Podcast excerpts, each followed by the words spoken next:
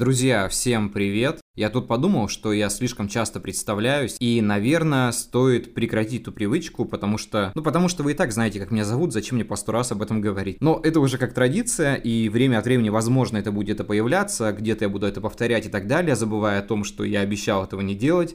Но именно этот подкаст не нуждается в представлении, и поэтому мне просто хочется вас поприветствовать и начать. Тема сегодняшнего подкаста – это толковые словари, их важность и польза для писателей. И давайте не будем тянуть и, пожалуй, начнем.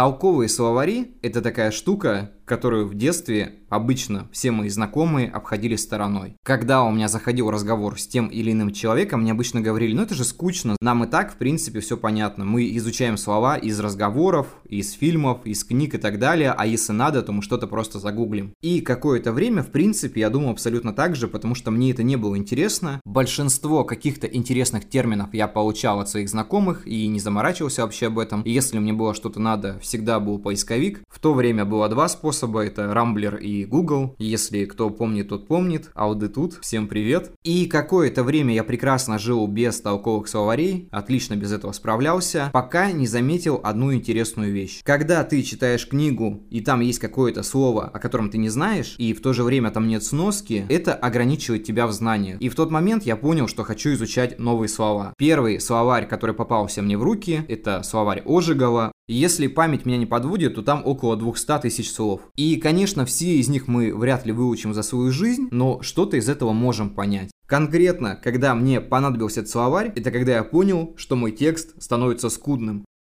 То есть в частых случаях мы используем одни и те же слова. Мы к ним привыкаем, мы их пишем и уже в принципе не обращаем на это внимания. Хотя с другой стороны, мы можем использовать какие-то обороты в своем тексте, чтобы наш текст выглядел намного интереснее и привлекал читателя. Ну и в первую очередь вам будет интересно, потому что вы улучшаете собственный текст какими-то новыми словами и соответственно повышаете свой кругозор, потому что теперь вы можете понимать те слова, не вникая в какие-то сноски. А в книгах многих писателей прошлого прошлого века этих слов, которые сейчас непонятны для современного языка, их достаточно. Конечно, они используются, просто многие из них морально устарели, но от этого не значит, что мы не должны их знать. Толковые словари помогают нам расширить наш кругозор, нашу лексику, подобрать наиболее подходящие слова для подачи нашего текста. Если здесь мы говорим о писательстве, то новые слова помогают нам избежать повторений и словесной однообразности. А я считаю, что это очень важно, потому что в моем тексте бывают такие проблемы, когда многие обозначения тех или иных эмоций или какие-то предложения в каждой главе очень схожи. Хочется отметить, что толковые словари могут быть полезными для развития стиля нашего текста. Когда я попытался найти людей, которые все же используют толковые словари, я столкнулся с мнением человека, который сказал мне, что использование слов из толкового словаря могут затруднить творческий процесс. И, конечно же, ограничить их выбор слов. Но это неправда, потому что на самом деле толковые словари, наоборот, расширяют наши знания, соответственно, мы можем использовать больше разнообразия в своем тексте, используя те или иные слова по значению. Самое главное их правильно подбирать и не использовать там, где они не нужны. Бывает такой текст, который просто понатыкан умными словами, но от этого он лучше не выглядит. Это как дергать слова из Википедии ради того, чтобы казаться умнее. Я думаю, что все понимают, что это путь в никуда. Вообще изучение толковых словарей помогает нам использовать какие-то слова не только в тексте, но и в жизни. Бывает и такое, что у людей в обиходе используются слова, которые мы просто-напросто не знаем. Конечно, спрашивать не страшно и нужно, но иногда я стесняюсь спросить о том, что значит это слово. Хотя бывает такое, что я говорю, что данного слова нет в моем словарном запасе, объясни мне, пожалуйста, что это такое. Ну, потому что мы люди и все обмениваемся знаниями, и признавать того, что ты чего-то не знаешь, это не страшно. Страшнее, наверное, промолчать и ходить без каких-то знаний. Давайте поговорим все же, какие толковые словари присутствуют в русском языке. Мне хочется отметить буквально два 2-3, но я считаю, что они самые важные и с ними стоит ознакомиться.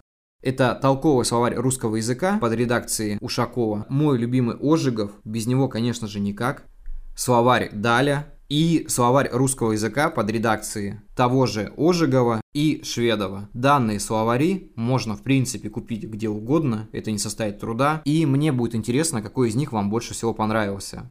Также хочется отметить, что помимо толковых словарей существуют онлайн-словари. У меня на телефоне есть приложение, оно называется «Слово дня». В принципе, оно условно бесплатное, и каждый день я получаю по одному новому слову. В заключении мне хочется подчеркнуть, что толковые словари являются важным инструментом для писателей всех уровней. Они помогают нам расширить нашу лексику, улучшить качество нашего текста и развивать творческие способности. Если вы еще не используете толковые словари, то я рекомендую вам это попробовать, и это обязательно поможет вам в вашем творческом развитии. Это инструмент, который поможет вам найти более подходящие слова для вашей книги, рассказа, повести, поста или просто какого-то текста.